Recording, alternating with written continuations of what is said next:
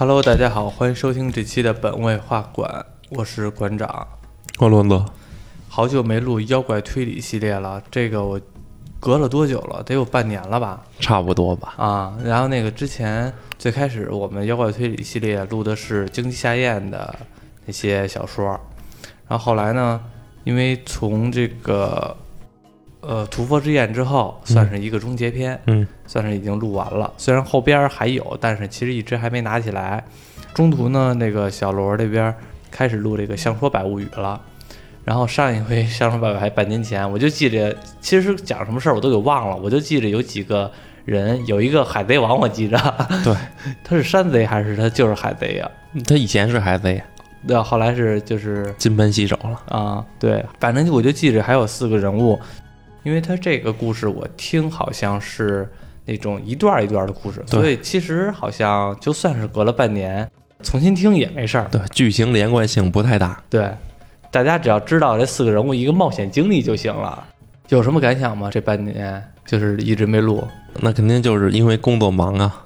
其实工作的活儿也不累的，也不是那种累活儿，就很繁琐、很麻烦，嗯一来就很心累。嗯第二就是这个《相说百物语》的第二部《续相说百物语》，比第一部厚了。第一部的话有多少页啊？我没细数，但基本上第一第一部的故事一般五六章，哦就一个故事，这个七八章一个故事，哦，你是这七八章七八页是吗？不是七章节。哦，七八章节嗯是一个完整的故事、对是吧？哦，行，那我们就来聊一聊这个新一期的《相说百物语》嗯那咱说第一个啊、行。叫野铁炮，野铁炮，对这妖怪就就叫野铁炮。感觉像是那种土炮的感觉啊。说是这北国深山居奇物，逢人就口吐撞死蝙蝠的异物，掩人口目，使其窒息，再补其的尸体而食之，就是这个野铁炮。没明白。就是深山中有一个怪兽，啊。他见到人就从口中吐像是蝙蝠那种形状的异物，啊。然后这东西就啪在你脸上，啊你就窒息了。那妖怪再把你吃了。哦，就感觉有点就是吐了一口痰呼我脸上，让我窒息了，好恶心啊！就是在酷热的八月中旬，嗯作家百介，就小说家，嗯，小说家都收到他自己亲哥哥君巴朗的信，就邀请百介来八王子地区，说有大事相商。嗯这百介他哥君巴朗在八王子这个地区是个当官的，嗯百介也特别崇拜他大哥君巴朗有本事，君巴朗则羡慕弟弟百介周游列国，特别逍遥。百介就受他哥哥君巴朗的邀请，来到了他哥哥工作的地方。君巴朗出来迎接了百介，百介就问：“啥事儿啊？把我叫过来？”君巴朗说：“想请百介去看一具尸体，自己怎么调查都不知道这人是怎么死的，嗯所以才想请见多识广的百介来帮忙给看看。”君巴朗就带百介去看尸体，尸体是一名武士，尸体的嘴巴大张，双眼瞪大，表情一脸的惊恐。武士的身上还穿着装备，且浑身上下没有任何伤口，就跟昏死似的，是吗？对只有武士的额头上扎进去了一颗石子，哦，嗨，那就是那这才是致死原因啊！就仿佛被镶嵌在了额头上一样。介绍说，这个死者是自己的同事，死者没有其他外伤，怎么看都是这个石子杀死的他。对啊，可这个石子儿是怎么打进武士额头中的？不知道。看完尸体后，君巴朗问百介有什么想法。百介说：“你可知道坤鼠？坤鼠，对，坤鼠是什么东西？实际就类似于飞鼠。就是蜜袋鼯，就是那小飞小飞鼠，呜就飞过来贴脸上，啪。对，上回我小侄女买了一只，然后结果买完一只之后，我大妈，我大妈买了一只那个蜜袋鼯，花了好几百。结果我大妈呢，就是家里边好像是有耗子，她说是有耗子，弄了几个粘鼠板儿，结果老鼠没粘着，把那蜜袋鼯给粘着了，弄得我小侄女刚买第一天。那从来没有粘着过老鼠，嗯把那蜜袋鼯粘着了。我小侄女哭的，哎呦，哭了一下午。后来我哥又给她买了两只蜜袋鼯。然后那一粘着就死了。它一粘着，就是可能就是身上也不知道怎么回事儿，就是受伤了呀，因为就是不知道那是不是那粘鼠板那粘东西有毒啊，嗯还是怎么样的，反正就死了。嗯反正说这坤鼠这种妖怪嗯会在人行走、在人迹罕至的地方时突然窜出来，挡住人的去路，然后扑在你的脸上吸取精血。但这飞飞鼠实际上被是被另一个叫湍的操控的。湍对这个湍也是种动物，动物就类似于那猪冠。哦，说这个湍操控的，据说是这个湍把飞鼠吹飞出去我操，这么厉害，啊，然后这个飞鼠再扑在人脸上，然后再吸人精血，所以说这个湍就叫做野铁炮。既然能叫做铁炮，可知威力很大。又有传言说，深山中确实住着这类妖怪。嗯这颗打入武士额头的石子，没准就是这个妖怪射出去的。军巴朗听完后陷入了沉思，他觉得这个解释跟领导说有点勉强，不一定信。太太强行了，白介也说这只是他的听闻，也不能排除武士是被人杀害的可能。百介就提议自己也加入调查。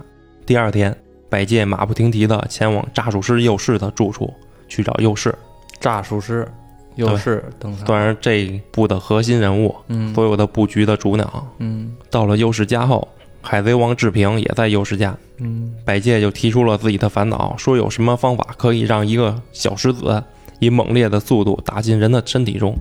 志平说，那就只有铁炮了，就是火枪，嗯只要有火药就能做出这种器械，用石头代替子弹，称为石枪，多为盗贼所用。我觉得也是啊，也就用火枪之类的呀，或者弹崩子，弹崩子没那么大劲儿吧？有的弹崩子劲儿特别大，做得好的，一提到盗贼，右士就说志平的师傅就是海盗船长出身，海盗头子对非常厉害，名曰野铁炮宝藏。啊，他的志平的师傅也是外号，也是叫野铁炮啊，对使用的就是改良后的石枪，因为是在野外制造的铁炮，所以就叫野铁炮。我觉得，嗯就是有了这个武器，其他海盗势力，什么四皇啊、七武海啊、革命军，都视其为一大危险。但如今，这野铁炮所制作的石枪早就不复存在了，只是其他人可能也在制造类似的东西。右士就问百介问这些是为何事，百介就将自己受到哥哥邀请破解武士被石子射入额头的事告诉了右士、志平二人。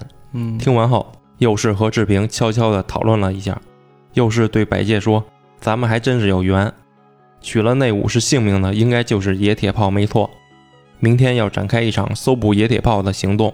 如果对方是个妖怪，为了预防野铁炮的袭击，需要在怀中放一种名为卷耳的草，湍就无法吹出野袄。野袄就是那个飞鼠，啊，这里又被称为野袄了。这个飞鼠叫野袄，，对，就是它的妖怪名，妖名可能叫野袄，它实际就是一个飞鼠。哦，明白了，实际飞鼠妖名野袄，字野铁炮，对，可以这么理解吧？嗯说如果被这个野袄罩住，靠刀刃是割不开的，只能用染有铁浆的牙才能轻易的咬破。燃有铁浆的呀，对那边叫玉齿黑，就是江户时代的已婚妇女有染黑牙齿的风俗。哦，为什么呀？人就是那风俗，那人的文化，哦，显着白，就跟黑人显着脸白。对显着脸白，就跟那黑人一 一笑有一嘴大白牙似的。这个是你有一个大黑牙就显着脸白了。不知道，但卷耳这种草不易找到，让已婚妇女染黑牙齿更是强人所难。所以幼师又掏出了一个符咒交给他百介，说把这个给你哥，只要将此符咒贴在肩膀上，就能免此一难。第三天，百介赶回八王子地区，将从幼师那得来的符咒交给了自己的哥哥军八郎。当日，官府立刻派出捕快，开始搜捕妖怪野铁炮的行动。军八郎将符咒往胸前一插，也带队去搜捕野铁炮去了，只留下百介和一个老仆人看家。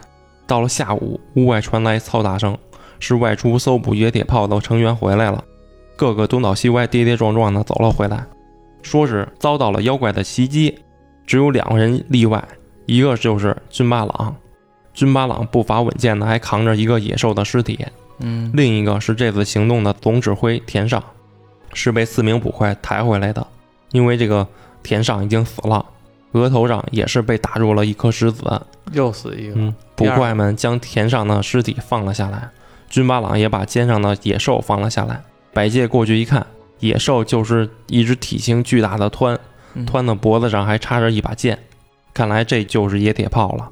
军巴朗说道：“自己一行人真的碰上了野铁炮。”众人都被一种柔软的毛皮罩住了脸，被吸取了精气。幸亏自己有这个符咒，罩在自己脸上的野袄没多久就自己掉下去了。可惜这田上在与野铁炮的战斗中牺牲了，湍脖子上的剑就是田上的。嗯同时，湍吹出石子击中了田上，双方就这么同归于尽了。嗯野铁炮的案件到这儿就结案了，但白介对此留有疑问。是啊，我对这都有疑问啊，这显得有点太强行了。到了晚上，为了庆祝除掉的妖怪，众人开了场热闹的宴会。宴会结束之后，到了半夜一点多，一声铃响，欲行奉为，诈术师右士突然出现。百介给军八郎介绍说，那张符纸就是这位右士给的。嗯军八郎很是感谢，但右士说无需感谢，因为那张符纸实际就是一张普通的纸，毫无法力可言。什么用都没有。嗯右士这次特意过来，就是来揭穿野铁炮事情真相的。此时，右士的身边又来了两个人，一个是海贼王志平，另一个介绍说，这位八十多岁的老人就是曾经的蝙蝠组盗贼的头目野铁炮岛藏，而且这野铁炮岛藏还很有仁德，抢劫绝不伤人，也不砸店，抢钱只抢一半儿。嚯，都都抢人钱了，还只抢一半儿。对，就像那个赌侠，嗯呃，什么输钱输一半，投降输一半。若遇对方呼救，也不会打人，只会迅速撤退。那这还抢什么大劲儿啊？这谁不呼救啊对啊？，正是因为如此，导致了影响了盗贼这个行业，引起了同行的不满。你你抢劫抢一半，我们的抢全款，搞得我们多不好，是吧？对啊，对啊，只而且人搞得你多仁义人好。而且人家只要一反抗的话，你就不抢了。嗯，大家都念你好，我们都算什么呀？对啊，你弄得这么道义有道，其他盗贼就对野铁炮倒藏有意见。嗯但岛藏有压制这些同行的法宝，就是石枪。嗯说着，海贼王志平就从怀里掏出了传说中的神器石枪，提起说，十二年前，岛藏决定金盆洗手，不干盗贼了。这一不干，其他同行都知道了，就来找岛藏。你可以金盆洗手，但你那把石枪得有人继承，就让岛藏交出石枪的制造方法。嗯，但岛藏不同意，同行们就把岛藏的女儿和孙女抓走了，当了人质，威胁岛藏。岛藏知道，如果自己交出石像的制作方法，这群恶徒一定会危害社会百姓。而且他也得死了，我嗯估计。为了维护社会治安，岛藏就毁掉了石像的制作图，只留下了最后一把石像。因此，岛藏的女儿和孙女都被杀害了。但这里有个问题，是知道岛藏有女儿和孙女的人极其少。之后调查发现，抓走岛藏女儿和孙女的正是岛藏的两个部下，嗯一个叫滨田，一个就叫田上，正是这次野铁炮事件中死掉的俩人。嗯，这俩人原本就是强盗，是岛藏解散组织后，这俩人才来到八王子这个地方，花钱买了个官儿。嗯所以岛藏实际是为了给自己的女儿孙女报仇，借这个事件杀死了滨田和田上。但在这次的事件中，海贼王志平也帮助了自己的师傅岛藏，因为岛藏死去的女儿，也正是海贼王志平的妻子。哦，所以岛藏死去的孙女儿当然就是志平的女儿，所以为了报仇，就布了一个这么一个妖怪的局，哦，借妖怪之手报仇。等于是岛藏，其实按说起来是海贼王志平的岳父。对啊，然后他那个志平的妻子，然后也就是岛藏的闺女，都是被岛藏原来的两个部下滨田和田上杀害的，啊，对对，明白了。而交给军八郎的那张符咒，实际作用就是一个符号，就避免误伤的一个标记，嗯就是你带着那个符咒就知道是自己人，就不伤害你了。嗯再说铺在人脸上的野袄，实际也只是染了麻药的皮筋。最后背回来的所谓妖怪湍的尸体，其实也只是早就准备好的一个野兽尸体。嗯说出真相的海贼王志平就等于在军巴朗面前自首了，因为军巴朗在那在他们那儿就相当于警察嘛。嗯志平说，接下来自己什么惩罚都愿意接受，而这个军巴朗也懂事儿，说什么哎呀，我的部下都是强壮的武士，怎么能被你的麻药就迷倒了呢？一定是妖怪干的，啊，肯定是妖怪放了他一马，啊！幸亏自己有符咒，可惜滨田和田上不行，被妖怪杀了。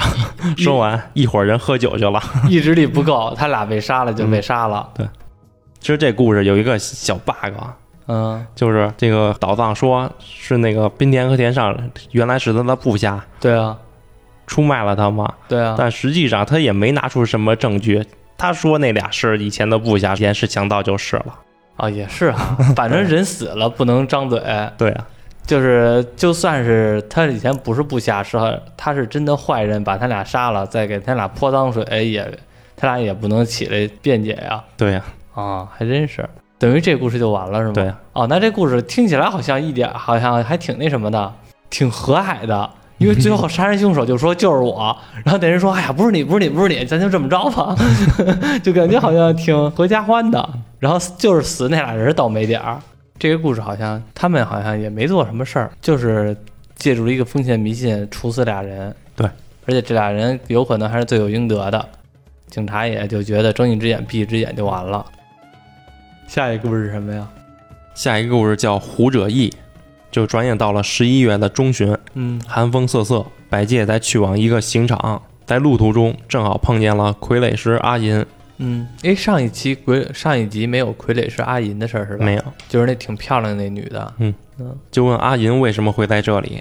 阿银朝刑场的方向指了指，原来俩人的目的一样，都是去刑场去看一个首级，是轰动社会的大恶人知由尾门的首级。知由尾门是个制造贩卖焚香的老板，而他的手下也都是没有户口的江湖混混。知由尾门带领他的小弟们，烧杀抢掠的做尽了坏事。因为小弟们都没有户口，官府也一直抓不到他们。但凡知由尾门感到一点危险，就会送小弟去当自己的替死鬼。知由尾门就是这么个狠角色，嗯但最后也不知怎么个过程，知由尾门终于被抓到了。两天前被游街后，知由尾门就被斩首了。但还有一个传言说，知由尾门是杀不死的，只要在死后的第三日，知由尾门就会突然睁开双眼，口吐火焰飞往别处，之后就会复活。嚯，这么转。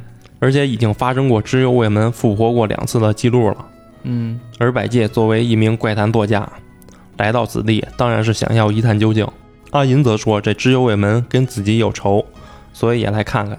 很快俩人就组队到了刑场，刑场就是一片空地，有一个简陋的木台，木台上就放着一个面色发黑的首级。嗯知由尾门的首级在刑场暴晒了三天后，没有任何怪事发生，知由尾门也没有复活。又过了一个月，关于知由尾门复活的传言开始消失了。嗯，没人再关注了。但百介就很失望了，这一趟旅行什么素材都没收集收集到，所以百介瞄准了知由尾门的过去，就是传说知由尾门曾经复活过两次的记录。嗯这天，百介正在家郁闷呢，传来一声铃响，扎术师右士来了。右士这次来也是为了解开关于知由尾门死后复生的事情。嗯经过百介这段时间的调查，知由尾门非常神秘，直到被抓处刑了，也没人知道知由尾门的出生地、年龄等个人情况。百介还告知了自己在去往知由尾门的刑场时，碰见了阿银和一个捕快，这个捕快叫替森，正是将知由尾门抓捕归案的捕快，特点是额头上有块大痣。又是听完后思考了一下，说：“知由尾门是一个专门利用无户籍人做坏事，在他们这个行里，知由尾门是无人不知、无人不晓的狠角色，嗯而且右士和阿银也都算是这个行里的，与知由尾门也都稍有些牵连。接着右士低声说：“知由尾门他真的如传言一样复活过两次，一次是在十五年前，一次是在十年前，两次都是死于斩首，首级也都被公开示众。但百界肯定不相信这种事，就怀疑是替死鬼。右士说并非如此，遭斩首的确定是知友尾门本人，公开示众的也是知友尾门的首级。正是因为知友尾门是个不死身，所以才在江湖中很有地位。知友尾门的仇家也很多，都是被知友尾门欺压的无户籍人口，多达五万人，都想杀掉这个知友尾门，但无一成功。百介就问了：“那怎么才能真正的杀掉知右卫门呢？”嗯尤氏说：“必须将自己的这一张有烧毁一切妖魔法力的陀罗尼咒贴在知右卫门的额头上三天三夜，再将其斩首，又是忽悠我，一听是，然后再将贴有符咒的手机烧成灰烬即可。但知右卫门肯定不会让这张符咒贴在自己的头上三天，能斩首知右卫门的也只有官府的刽子手右重郎能办到。所以这一次被斩首的知右卫门还未复活。果然没过多久，知右卫门复活的传闻开始出现了。开始有不少人说自己在某某处看到了知右卫门，说的人很多，但共同点是都提到复活后的知右卫门脖子上戴了一条围巾，像是意图在遮盖被斩首的伤口。由于知右卫门复活的缘故，犯罪也变多了，都认为是知右卫门主导的。嗯这天，百介又在家琢磨这怪事儿呢。有一个姓田的捕快上门来找百介，田捕快说自己是百介的哥哥军八郎介绍过来的，嗯这次是来聊聊关于知右卫门复活的事儿。说知右卫门确实又复活了。十五年前和十年前，知右卫门被抓捕后，也找来了曾经被知右卫门坑害的人来认，也确认此人就是知右卫门，还说这三次抓捕到知右卫门审问时，知右卫门回答的自己的身世和经历都一模一样。十五年前第一次抓捕知右卫门，知右卫门逃到了一个餐厅中，被围住的知右卫门恼羞成怒的，还把餐厅的老板和他女儿给杀了。官府也成功抓到了知右卫门，最后斩首。这是知右卫门第一次被怎么。那么多知右卫门？对，十年前知右卫门第二次被抓，供述的经历和年龄都符合，就连长相特征也一样，并告知百介一个重要事情，说昨晚曾经抓捕过知右卫门的头号最强捕快提森，反被知右卫门抓走了，还收到了知右卫门写来的信，说自己报仇了，自己已经把提森杀了，所以到底如何才能消灭知右卫门这个大恶人，自己特来寻求百介的帮助。百介允诺说，消灭知右卫门的方法是有的。等田捕快离开后，百介立刻去寻找扎术师右氏，但因为右氏居无定所，没找到。百介就先去找海贼王志平。百介就问志平右氏在哪儿，志平说右氏和阿银一块儿出去了。百介一想，这俩人要在一块儿，肯定就是布局去了。嗯接着，志平拿出一个东西交给了百介，说是右氏留给他的。百介一看，是一张符纸。志平解释解释说，这个符纸贴在额头上，对方就会动弹不得，前提是对方是胡者义，是极度恋战人士的死者，才被称为胡者义。百介就问志平，知不知道阿银跟知右卫门有什么旧仇？志平说，阿银以前是个千金大小姐，嗯，很有才学，家里是开大饭馆的。阿银一直过着幸福的生活，直到十多岁那年，阿银的母亲被人杀了，凶手就是知右卫门。哦，等于那知右卫门是阿银的仇人啊。嗯百介这才想到，这不就是田捕快给自己讲的十五年前抓捕知右卫门时的遭遇吗？知右卫门闯进一家饭馆中，杀死了餐厅老板的女儿。原来那家餐厅就是阿银家的，死的老板女儿正是阿银的母亲。哦，所以知右卫门是阿银的仇人。这件事情没过多久，餐厅的老板和老板娘也都死了，而阿银的父亲并没有与阿银的母亲结婚。虽然俩人都很喜欢对方，但无奈俩人身份悬殊太大，又是那个皇上微服出巡的那种感觉，啊，就一个什么是是武士很有身份，一个平民老百姓。谁？那阿银的父亲很有身份啊。对。那阿银的母亲还是大饭庄的千金呢。阿银他父亲是武士是吗？只是一个武士。可能是吧，反正身份地位嘛，反正那阵儿那年代日本武士都地位很高嘛，武士地位高。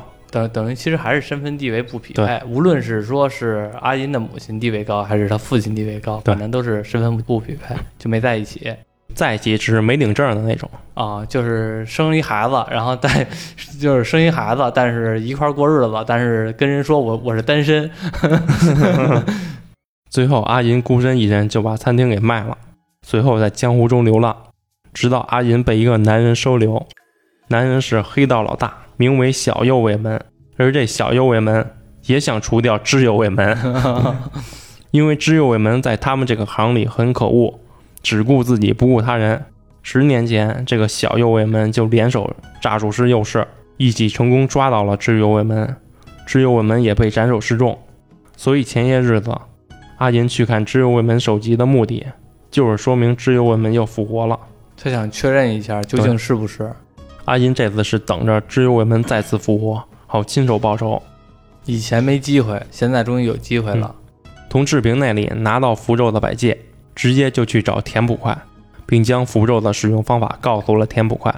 之后过了两天，田捕快收到一封密信，信中告知了知由卫门的藏身之地，还说知由卫门才复活不久，身体虚弱，现在正是抓捕他的好时机。田捕快宁可信其有，不可信其无的，当机立断，就带领三个小弟去了。到了知友卫门藏身的地方后，已经天黑了。只见屋内有个人影在打坐似的，一动不动。田捕快的部下猛地拉开门，田捕快大喊：“知友卫门束手就擒！”迅速将手中的符咒贴在了屋内男人的额头上。嗯，男人一阵呻吟呢，浑身发颤。田捕快就把男人用绳子绑了起来，带了回去。路途上，男人也不抵抗。男人的发型、身材都与一个月前斩首的知由卫们一模一样。嗯，男人的脖子上还缠着一块布，将布扯下来，便看到脖子上有一圈红色的痕迹。众人就大惊，这一定是知由卫们复活的证据。嗯，但只有田捕快依然冷静，确认此男人是否有那个特征，就是身上的刺青。把男人衣服一脱，果然有那个狐狸刺青。之后，官府又开始搜索被知由卫门抓捕的替森的下落，可人没找到。是在抓捕知由卫门地点的房屋后，挖出了替森的衣服和物品。这一下，田捕快一战成名，官府也听从田捕快的指示，这一次将知由卫门的首级连同符咒一同斩下。知由卫门的案件结束了，百介受到了奖赏，百介的哥哥军八郎也为百介举办了庆功宴，嗯，但一直没再见到右氏和阿银。百介也想知道事情的真相。时间都过得很快，转眼就过新年了。啊，百介就各处半年观赏新年节目。到了大年初七那天，百介在家中休息，一声铃响，玉行奉为，又是和阿银俩人一块来了。嗯，揭露真相来了。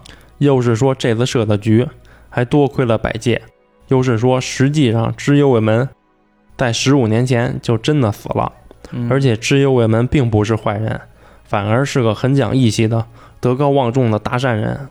但是有一个恶徒劫持了知由卫门的妻子和女儿做人质，又因为知由卫门的妻女是不合法的，所以知由卫门不想暴露他的妻女，否则妻女和家族都会被连累。这个恶徒就利用知由卫门的名声做坏事。这时阿银插话道。阿银说自己就是知由卫门的女儿，啊，知由卫门就要去报官，告发这个恶徒。谁知这个恶徒得到情报，抢先了一步，来个恶人先告状，把知由卫门给告了。知由卫门本着光明磊落，准备去接受审判，但又担心敌人太恶毒，怕自己死去凶多吉少，嗯，就先去通知妻子和女儿安排后事。可惜知由卫门的行踪被发现了，恶徒追了过去。阿银的母亲，知由卫门的妻子，就就被杀害了，杀人的罪名还被安在了知由卫门的头上，结果就是知由卫门被处刑，餐厅被卖，阿银从此流离失所。那等于这知由卫门那个被斩首了。对，啊，后来这个恶徒披着他的名字继续作恶，然后说了一些这这个封建迷信的话，什么十五年之后又复活。这回死的那个人其实是陷害知右卫门的那个人呗？对，叫小右卫门吗？不是啊，知右卫门是阿银的父亲，小右卫门是收养阿银的，啊，教他本事的。啊，他俩名字跟哥俩似的，嗯就差一个字儿不一样。不过此事并没结束，没过多久，就有传言说知右卫门复活了，而打着复活后的知右卫门旗号的人，当然就是陷害知右卫门的那个恶徒，就是以知由卫门的名义给江湖中人写信，嗯威胁的信。右氏曾经也试图毁掉这个恶徒的计谋，但始终不知道这个恶徒的长相，嗯而且这个恶徒情报网很广，一发现有人在找自己，就寄出一个活生生的假的知由卫门。替身。嗯，但实际也没有真假之分，因为此时这个知由卫门已经不存在于世了，嗯而被抓住的假知由知由卫门真实身份又没人知道，所以大家就认为他就是真的知幽卫门。之后，随着传出知幽卫门多次复活，渐渐的，知幽卫门的形象就开始完整了，嗯有名有姓有来历，就创造出一个虚拟的、已经不存在的人物。这本是一个无法破解的局，但突破口就是阿银，他见过杀了他母亲的那个真凶的长相，嗯，就是脸上有一块明显的痣。有块大胎记，嗯就在故事一开始说到阿银去刑场看知幽卫门首级的时候，阿银看到了那名当年杀害自己母亲的恶徒，就是那个捕快叫替森，那、你这没出来过这个替森啊？出来过，就是替森就是抓捕阿银父亲知幽卫门的那个捕快，啊，然后他在这故事中间儿，因为他把知幽卫门给抓了嘛，嗯，这中间的知幽门为了报仇又把他给抓走了，但实际上他就是这个恶徒，他自导自演。哦，明白了这。个替森是官府的人，所以他的情报就很广，总能第一时间收到。而且是一般也不会怀疑到他最危险的地儿就是最安全的地方。对所以右氏就叫了伙人，把替森就抓来逼问，替森也全都招了。为了让官府审判他，因为又是这伙普通人、小老百姓没有什么资格去斩首他，干不过官府，对所以只能让官府来审判他。又是这才写密信通知田捕快快来抓知幽卫门，而那张符咒实际就是为了遮盖替森的长相，别人别让人把他认出来。替森也早就被志平下了让人麻痹的毒药。至于肚子上的狐狸刺青和脖子上的红圈痕迹，也都是志平给刺上去的，这才让田捕快轻而易举地抓到了人，并认定替森就是主犯，知幽卫门。这个事件也结束了。这个故事叫什么名字？胡者义哦，胡者义。嗯胡者义是什么意思呀？就是留恋人世，特别留恋人世，不不想死的那个，不想死的那种。就是那种妖怪啊。对。啊，特别留恋人不想，所以说创造一个已经消、已经死亡的人、已经消失的人，让他再作为凶手，然后套着他的身份去继续作恶，对吧？对。嗯。一共几个故事？仨三个故事。行。你看下一个叫飞猿魔，我去，这个名字好像比较狠。飞猿是指飞猴吗？那个猿是那个大猩猩那个猿吗？不是缘分的缘。哦，缘分的缘啊，我以为是有一个会飞的猴呢。容貌虽秀丽，实为害人魔物。美人逢夜现身，吸取男子精血，哇，这故事我熟啊，终将其折磨致死。就是好多电影里边全都是以这个作为题材啊。哦，嗨，我以为你被吸过呢。我也想，一月的中旬，百介应邀前往一家书店，书店老板叫平八。平八说自己在旅行游玩的路途中听说了几个怪谈，想和百介分享一下。因为百介一直就是记录怪谈故事的，自己记录的怪谈也有不少是从平八这里听来的。嗯，从此，平八只要出行，都会特意的搜集怪谈，然后分享给百介。平八说，这次是发生在西方的一个险恶传闻，已经出好几条人命了，但不知道凶手的动机是什么。人们也只能认为凶手是为了杀人而杀人，完全把杀人当成像是小时候踩了虫子、拔断蜻蜓蜻蜓尾巴一样的一种乐子。嗯，死者都被开膛破肚，身首异处，死得特别惨，甚至传出凶手是个名为七人御前的妖怪作祟的结果。御前是死者死后为获得安葬超度，便可化作御前。七人御前就是有七个御前，而这个御前就是亡魂。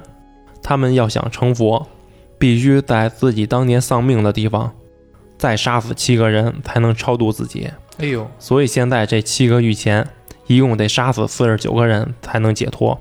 之后的这四十九个人要想超度，又得每人再杀取七条人命，如此翻倍。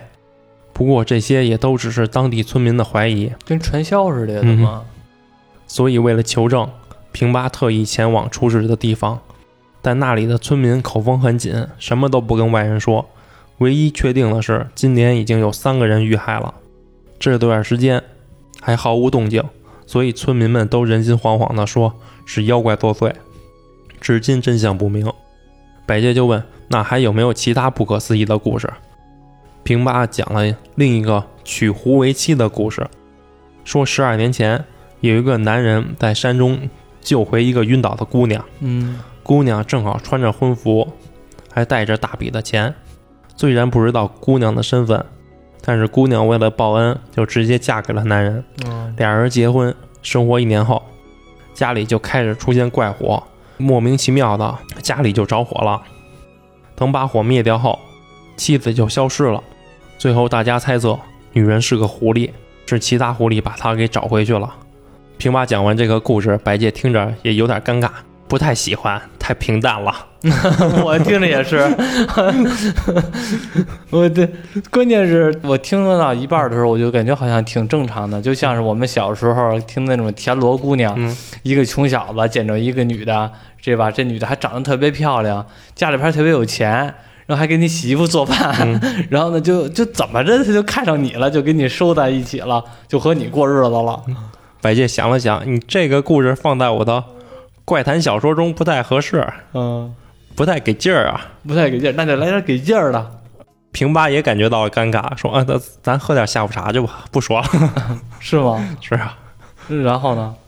然后平八实际是委托百介一个事儿，嗯就是去找一个女人。平八实际是想委托的也不是百介，而是百介背后的那些江湖人士，什么嗯诈术诈术师右士、啊，志平、阿银。就是想托他们帮个忙，找个人呗。对，那还绕了这么一大弯儿是吗？他顺便嘛，是吧？啊，明白了。他本来就跟百介分享故事嘛。啊，这这弯绕的真够可以的。因为平八知道，有些事是靠光明正大、堂堂正正、光明磊落是无法解决的，所以他才要托百介那些江湖人士朋友。但百介面对平八的请求也不好拒绝，毕竟平八老给百介提供怪谈故事。嗯百介立马去往幼师的住处。平时幼师很少在家，一般都是海贼王志平在家，和幼师住在一个大院里。通过志平联系幼师，而这次百介的前往，连志平都没在家。百介只能在幼师的家里等他。这时来了一个男人，男人说志平出去了，半年内都不会回来。而幼师，你可以去花街找找。百介听从男人的指示，就前往花街。花街好像一个妓院似的。百介到达花街后，听到一声铃响，右士果然在这里，右士就招待百介上来坐坐。百介说出委托，说让右士帮忙找一个女人，而真正的委托人是一位名为亨右卫门的大财主。怎么他们全都叫什么右卫门啊？刚才是有一个小右卫门，有一个左右卫门，知右卫门知右卫门，这个有一个横右卫门，那个年代可能就喜欢叫右卫门。是真的，他们跟三兄弟似的，嗯跟戴奥顿三兄弟似的。说横右卫门原本就是一个打工的，因为很勤奋，获得老板赏识，招为了女婿。亨右卫门自己当上老板后也很勤奋，赚了很多钱。但如今亨右卫门却落魄了，不过落魄的不是金钱，而是人品。知知右卫门不勤奋了，变懒散了，整个人都没有精神，饭都吃不下。原因就是亨右为门犯了一个心病，想见一个人，结果见不到。如果再这么见不到，就连死都死不瞑目。相思病，嗯，而想要见的，就是要寻找到女人。据说亨右卫门为人很正直，虽然很有钱，但就娶了一个妻子，妻子也在二十五年前就去世了。嗯，但之后的十五年，亨右卫门都没有再娶一个，直到十年前，亨右卫门娶了一个新妻子。这个新妻子是怎么认识的？不知道。虽然家里人都反对这个来历不明的女人，但亨右卫门还是坚持娶了她。而就在婚礼举办当天，新妻子却消失了。这下亨右卫门着急了，立即发动所有伙计，还报了官府，出赏金寻人，可还是连个人影都没找到，一直找了十年，还是找不到人。亨右卫门太伤心了，就萎靡不振，精神错乱。嗯，但是最近有一个伙计在江户看到了那个女人，亨右卫门一听到这个消息就疯了似的，一天到晚的四处游荡，还大肆的购买衣服、梳子等女性物品和木材，买来的木材建造建造了一个新房子，就为了迎接女人回来。听完百介一番话的又是，先是问是谁察觉到咱俩有来往的，百介说是一个叫平八的开书店的。又是又问要找的女人叫什么名字，百介回答女人叫白菊。白菊，嗯，一听名字叫白菊，又是说这个女人很棘手，并让白介去楼下找老板娘聊聊。为什么呀？只因为她叫白菊吗？就棘手？那肯定知道她的过往啊。哦，so 卡。老板娘一听白菊这个名字，就介绍说，白菊本是朝廷某大官的私生女，仗着自己很有姿色，去各个城市卖卖身，但因为自己太受欢迎，导致抢了同行的生意，花魁等于是。结果导致地痞流氓找上了门，最终还是老板娘把白菊救了下来。老板娘本来想把白菊留在自己的店里，但看了白菊的美貌后，觉得自己的庙太小了。白菊若留在自己这里就太委屈了，嗯，就把白菊送到了更高级的花街。嗯，白菊也确实厉害，一路升职，眼看就要提升为太夫了。他这个花街是不是妓院啊？应该是，然后就那条街全都是，应该那。啊啊然后他是那里比较厉害的，因为就成为太夫。啊！这时出事儿了，因为白菊总能让客人引起纠纷，每个客人都被白菊迷得团团转，嗯都要追求白菊，有的疯狂的还拿刀威胁。然后突然有一天店里着火了，大概是疯狂的客人放的火。等火灭掉后，只留下一具焦黑的尸体，尸体大概就是放火的人，而白菊则消失了。白菊怕火，因为白菊是丙午年出生的，丙午是每六十年轮一次的组合，嗯，丙午对应五行的话就是火上加火。我他要火呀！不然为什么白菊一个大官的私生女，却却流落到卖身？嗯就是因为丙午年的人会遭遇不幸。当然这些都是迷信，但老百姓就需要这些迷信给自己一个说法，或者作为理由去歧视别人。嗯一个月后，百介带着平八来到泉州，去见一个和尚。因为收到右氏的消息，说这个和尚也了解白菊的过去。百介和平八二人到达一个破草屋，从屋里走出一个寒酸的和尚。和尚邀请二人进屋，并说白菊从小就学习琴棋书画，还很有天赋，又长得漂亮，就被选进了某位大明的家中。但因为白菊长得太漂亮，受到大明家大明家中女人的嫉妒，嗯都怕大明被这个白菊给迷走，就处处刁难白菊，最后把白菊赶走了。理由正是白菊是丙午年出生的，不吉利。有一次大明家着火了，就把罪名扔给了白菊。被赶走的白菊回到家中，没想到自己的家里也着火了，人们就开始说是白菊引来的火灾。最后，白菊在自己生长的城市也待不下去了。嗯就开始到处流浪，沦为了欢场女子。迷倒在白菊石榴裙下的男人很多，其中有一位商家的少爷叫青八，每天光顾白菊，和白菊日日久生情，俩人还立下誓言要在一起。结果青八就变心了。不过变心这种事在花街柳巷中根本不值一提。嗯清八是因为家里边有人给自己安排婚事了，对方还是某木材行业的千金，也很漂亮。这青八一衡量，还是选择千金了。嗯但就怕别人说自己是渣男，青八就想办法制造些让白菊和自己不得不分开的理由。办法就是放火。那这更操蛋了，因为想和人家分手，然后还不想担这个渣男的责任，把人家房子给点了，这是人吗？对，就放火嫁祸给白菊啊，啊，对啊，那这更他妈不是人了。就把白菊丙午年出生的事扩大。嗯，一提到丙午年出生，人们就会想到妲己，这种蛊惑人心的女人。哦，等于还把他和妲和这个妲己给互相牵扯一下。对说这类女人被称为飞猿魔，嗯意思是天外飞来的魔猿，是阻碍人悟道的妖魔。哦，因为美女总是诱惑力太大。据说在高僧的悟道时，就有妖魔化身美女来诱惑、阻碍其悟道，嗯所以佛教修行中有禁女色这一戒条。嗯但无论是飞猿魔还是丙午年，都是无稽之谈。这种迷信却毁了白菊的命运。不明真相的白菊为了证明自己对青八的爱，割下了自己的头发和小手指，寄给了青八。我操，这女的也是个够烈的性子呀！割下头发，我倒觉得至少都不疼了，把小手小拇哥也割下来了。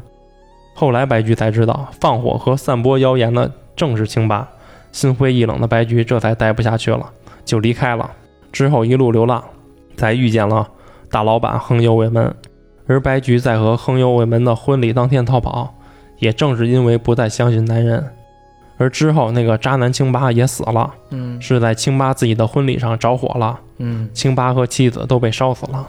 嗯，最可怜的是那谁，清八的那妻子，木材厂那千金。嗯，你说摊上这么一个渣男，然后还把自己给害死了，放火烧的肯定是白菊吧？往后看吧，我就我嗯我想知道是谁烧死的这个清八。这天，平八带着百介去造访大老板横幽卫门，接待他们的是横幽卫门的儿子，叫荣吉。百介就问荣吉是否见过白菊，是否知道白菊的过去。荣吉说，白菊给人印象很温柔，很高雅，嗯自己并不知道白菊的过去。百介就告诉了荣吉自己调查到的白菊的过去，包括白菊是欢场女子，还有白菊是丙午年出生的。嗯所以到哪里哪里就会着火，因此白菊被赶出了故乡。荣吉也表示，白菊在这里的那段时间，确实家里莫名其妙的会着火。然后百介又问一个重要的问题，说白菊的左手是不是少了根手指，嗯，小指没有？荣吉回道，并不是，嗯手指都是健全的。这一下，百介等人都懵了。嗯难道这个女人不是白菊？就在一头雾水的时候，一阵铃声响起，诈术师右氏出现了。右氏直接说自己已经找到女人了，众人就赶紧问在哪儿。右氏说，白菊早就在十二年前，在清八的婚礼上一同葬身火海了。哦婚礼的那场火就是白菊放的。哦，但是他自个儿也死了是吗？也是就是伤心殉情了是吗？可能是吧。啊众人又问：“那横幽卫门一直迷恋的女人是谁？”右氏回答：“非元魔是也。十年前来到这里的女人，实际上是意图侵蚀横幽卫门善良的害人妖怪。”百介又问：“白菊从与横幽卫门的婚礼上消失后，曾去往多处地方，这又如何解释？”又是说：“一切均为妖魔所化。白菊生前遭受人们的侮辱，因此死后化作飞元魔徘徊于世间。十年前，白菊从横右卫门这儿离开，是因为横右卫门一家人都很正直勤劳，家运很旺。而十年后，横右卫门一家的运势下滑，飞元魔势必要回来。而今晚正是满月，乃妖魔跳梁之夜，亦是救援重迁之时，还请各位小心，因为今晚就会发生火灾。嗯荣吉就赶紧请求右氏，说可有什么办法消消灾？又是拿出几张符咒，说将此符咒贴在新房子周围各建筑上，说这个为白菊而建立新房子已经成为了召唤妖魔的地方，会是火灾的中心。嗯同时，为了预防万一，还是要提前准备好灭火的工具。荣吉又说：“可是父亲横幽卫门一直在新房子里，坚决不离开。如果发生火灾，父亲横幽卫门必将命丧火海。可有办法救出横幽卫门？”优氏说：“那只有一个方法了，就是唤醒横幽卫门的佛性。故此，须将自己方才所说的话全都告知横幽卫门。”当天晚上，伸手不见五指。荣吉按照右氏的指示，将白菊的过去和早已去世等消息告诉了横幽卫门。听到消息的横幽卫门也很平淡，似乎早已知道白菊不在人世。嗯而这里的伙计们都准备好了水桶等灭火工具。白介认为白菊早已不在人世，一定有人借用白菊的名号在招摇撞骗。而现在这个新房子已经被符咒和众多人从中包围，就等妖怪现身。这时不知谁说了一句“来了”，只见黑暗中的屋顶上站着一个身穿白衣且被怪异灵光笼罩的女人。她来了，她来了。就在众人在观察这个女人是人是鬼时，黑暗中突然亮起了红光，新房子起火了，火烧得很旺盛，眼看女人就被烈火所包围，但女人并不慌张，还发出呵呵呵的笑声。很快，新房子就被烧塌了，女人也随着倒塌的房子坠了下去。就在荣吉着急的想去救自己的父亲亨优为门时，身后传来一声铃响，玉警奉为。众人回头一看，右氏的身边蹲着一个人，那个人正是大老板横游卫门。嗯大火烧了四个小时，新房子彻底化为了灰烬。之后也有大神捕快来调查失火原因，问询众人，众人也只能说是一个天外飞来的妖魔放的火。当然，火场也没找到妖魔的尸体。经过一番讨论，也只能认定是横游卫门一不小心自己给点的火，嗯，就此就结案了。经此事件后，横游卫门恢复了过来，先是跟自己的家人和伙计们道歉，还正式把家业交给了自己的儿子荣吉继承。横幽卫门则决定出家，为白菊祈福。之后，百介又问尤氏说：“这次又是个什么局？”尤氏揭露说：“那晚在屋顶上的妖魔，实际上是阿银操作的傀儡。嗯原本傀儡上涂了夜晚能发光的荧光剂，早就藏在了屋顶上，就等夜晚现身。而那把火确实就是横幽卫门自己放的，说那栋新房子的建造就是为了放火烧掉的。为什么呀？所以是实际那个房子建造的很巧妙，就算房子着火了，什么都不管，也不会烧到旁边的建筑、树木等。嗯而横幽卫门做这一切都是为了，都是为了那个冒充白菊招摇撞骗的女人。说冒充白菊的那个是个叫阿菊的恶女，当年还有个女搭档叫桔梗，嗯俩人四处作恶，被称为白虎阿梗和朱雀阿菊。俩人各有一个可怕的癖好，阿菊喜欢火，看到火就兴奋；桔梗则喜欢人血，看见人流血就兴奋。嗯，俩人就联手骗男人上钩，杀死后喝其血，再放火烧尸。我操，这么残忍！而这个冒充白菊的阿菊，原名龙田，是某木材商的千金。多年以前是白菊小时候的玩伴，嗯，曾一同学习琴棋书画，也正是夺走白菊未婚夫清八的女人。哦，哟，原来如此。当年俩人一起学习时，各方面龙田都输给了白居，嗯尤其是出身，白菊是贵人之后，之后白菊被选走去服侍大明，龙田就很恨白菊，如果没有白菊，去大明家的就是自己。之后白菊生生于丙午年，被从大明家赶了出来，让龙田抓到了把柄，知道了白菊是丙午年出生的，于是白菊在哪儿，龙田就去哪儿放火。之后散播谣言，说是白菊丙午年导致的火灾。这才导致无处可去的白菊开始下海卖身。白菊的名气依然越来越大，甚至还有了结婚对象。龙田就又开始嫉妒了，就要抢走白菊的未婚夫清八。对于龙田和清八两家人，他们两家都是搞木材行业了，嗯可以说是强强联合。父母都很满意，就同意了。但清八也是没办法，受家庭强迫，不得已和龙田结婚。但白菊不放弃，还要挽回京八，就剪头发、切手指，寄给京八以示决心。但清八没收到，因为都被龙田给提前拦截了，然后就给扔了。为了赶走白菊，龙田又开始放火。龙田也根本没打算真的嫁给清八。在龙田和清八的婚礼上，龙田引诱白菊过来，龙田再次放火，将白菊、清八二人葬身火海，自己则顶替了白菊的身份。哎呦，这女的真够嗯狠的。